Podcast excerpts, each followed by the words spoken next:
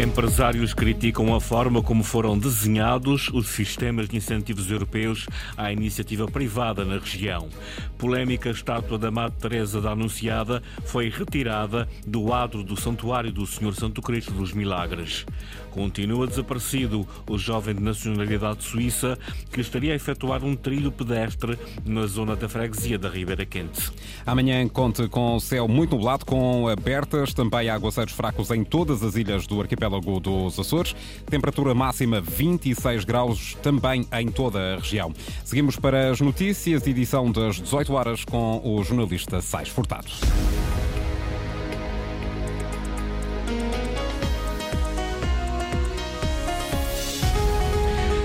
Câmara do Comércio e Indústria dos Açores critica a forma como foram desenhados os sistemas de incentivos europeus à iniciativa privada na região. Ouvido esta tarde pelo grupo de trabalho que acompanha os fundos europeus, Francisco José Rosa identificou as falhas que o Plano Operacional 2030 e o Plano de Recuperação e Resiliência apresentam na perspectiva dos empresários. Ricardo Freitas.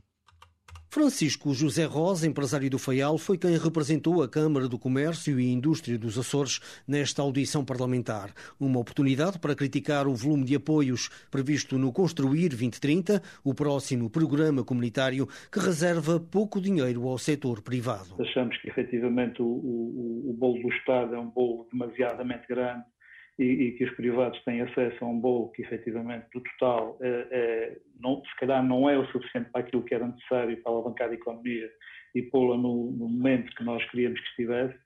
Uh, portanto, essa é uma das, uma das críticas e já vem desde o do PO 2020. O empresário lamentou também que os apoios comunitários levem muito tempo a serem disponibilizados na região. Tiveram demasiados anos até à espera, o que, o que fez com que muitos dos projetos que faziam sentido e quando se finalizou, quando foram aprovados e assinados os, os contratos, havia muitos dos pressupostos que já não se verificavam, portanto, ficavam ficaram alguns deles desenquadrados da realidade no momento em que são aprovados. Quanto ao plano de recuperação e resiliência, Francisco José Rosa deixa também algumas críticas. Os fundos praticamente só vão ter algum impacto em, em investimentos públicos, portanto os privados não têm, não, estão, não está feito para os privados ou para a dimensão dos privados que existem na, na região autónoma dos Açores, pelo menos na, na maior parte do tecido empresarial que existe, uh, o que faz com que nós fiquemos de fora uh, pura e simplesmente da maior parte das, dos avisos que, que, que, são feitos. O representante da Câmara do Comércio e Indústria dos Açores apontou também falhas nos apoios à formação, que entende não estarem desenhados para a realidade das empresas regionais. É completamente desadequado uh, à realidade ou à necessidade que o mercado precisa. Nós precisamos de formações eficazes, de curta duração e que sejam e que tenham um impacto que é que é pretendido, não é? Não é termos formações de, de dois ou de três meses, muitas vezes com deslocações à mistura. Uma audição parlamentar que ocorre a pedido da bancada do PS na Assembleia Regional, que pretendia exatamente colocar a nu as fragilidades dos apoios comunitários.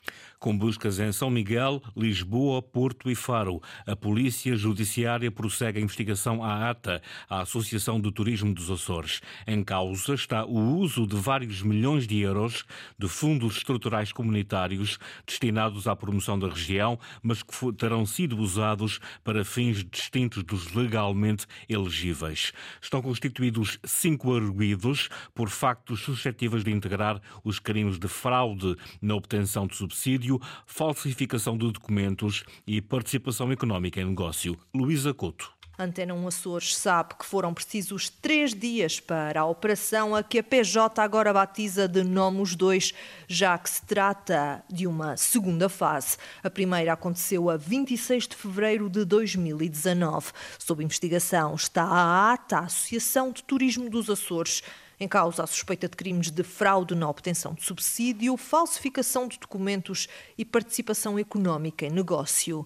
A Judiciária procura seguir o rasto a vários milhões de euros de fundos comunitários destinados à promoção turística. Assim, na semana passada, o que tudo indica, entre quarta e sexta-feira, os inspectores somaram 16 buscas a escritórios de contabilidade e operadores económicos na área do turismo, 11 na Ilha de São Miguel, três em Lisboa, uma ação de busca no Porto e ainda outra em Faro. Ao que a Antena 1 Açores apurou, existem novos alvos de busca nesta segunda fase da operação. outros foram revisitados, como foi o caso da ATA. A Polícia Judiciária faz saber que foi recolhido um importante acervo de documentação contabilística faturas, contratos, pagamentos, a que se juntam dados informáticos e correio eletrónico. Tudo indica que, com esta operação, a PJD por terminada a recolha de material probatório, a investigação à ata já conta com cinco arguídos, entre os quais um dos antigos presidentes do Turismo dos Açores, Francisco Coelho, e um familiar deste. Está cancelada a greve ao trabalho suplementar de assistência em terra da Ryanair e da Groundlink, uma paralisação parcial que estava marcada para a próxima segunda-feira e que se prolongaria até 31 de outubro. Está também cancelada a paralisação total, marcada para os dias 30 e 31 de julho e eh, de 5 eh, e 6 de agosto. As greves foram hoje desconvocadas depois de ter sido alcançado um acordo, adianta Fernando Henriques do o Sindicato dos Trabalhadores da Aviação e Aeroportos. Sim, chegamos a acordo com a Ryanair e com a Groundlink uh, no sentido de assinarmos os acordos de empresa que vinham a ser negociados até meados de junho, assinarmos esses acordos com base naquilo que estava pré-acordado, uh, assinarmos os acordos na próxima semana e, portanto, consideramos que houve aqui uma aproximação das empresas às nossas propostas e a manutenção de várias rubricas que já estavam pré-acordadas e, portanto, para nós era uma condição essencial para que pudéssemos uh, desconvocar a greve, no fundo, porque a greve só surgiu por via do recuo das empresas naquilo que já eram matérias pré-acordadas. Um acordo que prevê salários base mais altos, progressões na carreira e subsídios de penosidade. Uma vez que as condições destes trabalhadores não tinham neste momento nem progressões de carreira, nem um conjunto de, de matérias como sejam, eh, por exemplo, alguns subsídios ligados à, à própria prestação do trabalho. É? Portanto, estamos a falar de um trabalho que é, que é por turnos, que, que é feito todos os dias do ano, eh, manhãs, tardes, noites, portanto, há aqui um conjunto de, de penosidades associadas a este trabalho e à própria especificidade do trabalho nos aeroportos eh, e que passam a constar deste acordo de empresa e, portanto, será uma melhoria substancial eh, no, nos salários de, de, dos trabalhadores e nas condições de prestação de trabalho. Estão abrangidos por este acordo cerca de 900 trabalhadores de handling em todo o país. A polémica estátua de Madre Teresa da Anunciada foi retirada do adro do Santuário do Senhor Santo Cristo dos Milagres, em Ponta Delgada, uma decisão que agrada a quem lutou pela defesa do património, Inês Linhares Dias. Foi revelada em março e desde então que tem estado envolvida em polémica. A nova estátua da Madre Teresa da Anunciada foi agora retirada do adro do Santuário do Senhor Santo Cristo dos Milagres. Luísa Câmara foi uma voz crítica desde a primeira hora. Reuniu com o Bispo de Angra para pedir que a peça fosse retirada daquele sítio. Agora agradece a Dom Armando Esteves Domingos pela iniciativa. Acho que devemos agradecer ao seu Bispo pelo bom senso demonstrado a importância que ele dê a manter a sua igreja acima de tudo unida e na reposição do nosso património. Infelizmente as pedras não ficam data com aquelas marcas, pode ser que um dia alguém resolva e ponha aquilo em condições, porque aos ministros da igreja não é permitido tudo, não pode ser, nem é. E agradecer a toda a gente com coragem e fé que conseguiram fazer ver o quanto estava tudo errado, e foi muita gente. Claro que a Câmara e o Governo, não posso deixar de fazer essa chamada alerta, são os principais culpados para mim, não só porque deram dinheiro, não só porque autorizaram e não pararam. A Antena 1 tentou confirmar junto da Diocese de quem foi a decisão e o que foi feito com a estátua, mas não conseguiu até agora. A nova estátua encomendada pelo cônego Adriano Borges substitui a outra imagem que foi transferida para o Jardim do Convento da Esperança. Este novo monumento foi financiado pela Câmara Municipal de Ponta Delgada com uma verba de 32.500 euros. Madre Teresa da Anunciada foi a grande impulsionadora do culto do Senhor Santo Cristo dos Milagres. O processo de canonização encontra-se em curso. Há quem defenda que, por isso, a sua imagem não deve ocupar o adro do santuário. Entretanto, acaba de ser publicada uma nota no site Igreja Açores, onde pode ler-se que a escultura de Madre Teresa da Anunciada regressa para junto do Banco Dianteiro. Decisão da reitoria do santuário aguarda apenas a definição do projeto de implantação da escultura pedido à autarquia. A escultura de Madre Teresa da Anunciada, inaugurada antes das festas do Senhor Santo Cristo dos Milagres, que se realizaram em maio passado, vai regressar ao local onde esteve durante várias décadas a primeira imagem da religiosa responsável pela promoção do culto ao Senhor Santo Cristo. A decisão tomada pela reitoria do santuário, em articulação com as autoridades competentes, a Direção Regional da Cultura e a Câmara Municipal de Ponta Delgada. A escultura foi retirada na passada quarta-feira, dia 19 de julho, tendo já sido repostas as pedras no pavimento do adro do convento. O Governo Regional vai enviar para consulta pública a anteproposta sobre a rede de áreas marinhas protegidas. O Executivo vai ainda proceder à segunda alteração do diploma que estrutura o Parque Marinho dos Açores. Documento que será depois submetido à Assembleia Legislativa Regional para discussão e aprovação. O anúncio foi feito hoje pelo Subsecretário da Presidência na leitura do comunicado do Conselho do Governo. Este diploma define a rede das áreas marinhas protegidas dos Açores à Rampa, eh, estabelece o respectivo regime jurídico e cria o Parque Marinho dos Açores, designação que exprime o conjunto das áreas marinhas protegidas eh, oceânicas integradas eh, no Rampa.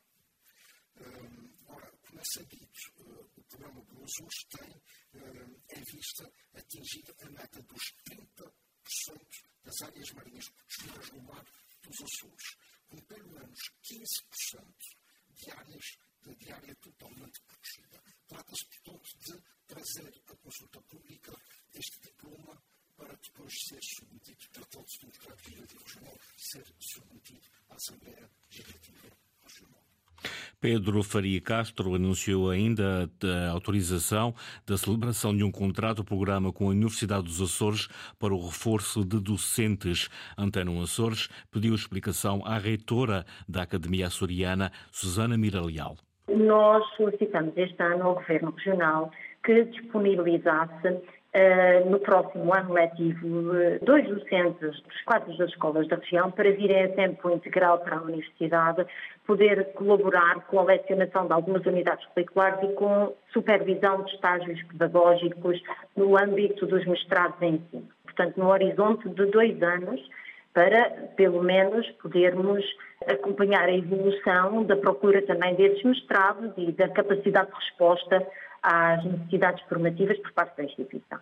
De regresso às decisões do Conselho do Governo, foi ainda aprovada uma resolução que autoriza a celebração de um contrato-programa entre a região e a Associação RAES Açores, até um montante de máximo de 250 mil euros para a dinamização da sua atividade. Os pescadores açorianos acusam o Governo Regional de demora no pagamento do apoio aos combustíveis. Também a sobrecarga dos entrepostos frigoríficos da região foi tema da reunião que as associações do setor tiveram com o secretário regional do Mar e das Pescas, Sandra Pimenta. Ontem a agricultura, hoje é o setor das pescas a reclamar junto do governo regional o atraso no pagamento dos apoios, neste caso pelas sucessivas subidas do preço dos combustíveis. O Governo Regional do Sul está em falta com os pescadores açorianos, pelo facto de ainda não termos uma palavra do Governo da garantia do pagamento deste apoio, que nós não vamos abdicar, que temos por direito, tal como foi eh, atribuído aos nossos colegas pescadores do continente e da Madeira. Portanto, achamos que é uma injustiça o Governo não dar esse apoio à pesca. E a juntar a esta falta de apoio os pescadores açorianos, pelo terceiro ano consecutivo, estão limitados na quantidade de pescado para não sobrecarregar ainda mais os entrepostos frigoríficos da região. E por isso o Alberto Rita, presidente da Federação das Pescas, assume que o setor já está a acusar os prejuízos. Achamos que isso é lamentável, porque qualquer limitação que seja imposta ao setor das pescas significa redução de rendimento. Podíamos pescar mais, podíamos descarregar mais e isto não está a acontecer devido à situação dos entrepostos, todos acima dos 60%. Uma situação preocupante e que pode vir a piorar se o governo regional não tomar medidas junto dos compradores do peixe. O entreposto de Ponta Delgada, a capacidade é de 1.200 toneladas, o da Horta de 650 e o de Vila de Porto 1.200. Neste caso, os entrepostos estão ocupados na ordem dos 66% e, por isso, se não houver retirada de pescado dos entrepostos, pescado desse da indústria, provavelmente em breve poderemos esgotar a capacidade dos entrepostos e aí podíamos ser muito mais prejudicial, porque aí podíamos parar a pescaria. Preocupações do setor no final de mais uma reunião de trabalho com o secretário regional do Mar e das Pescas.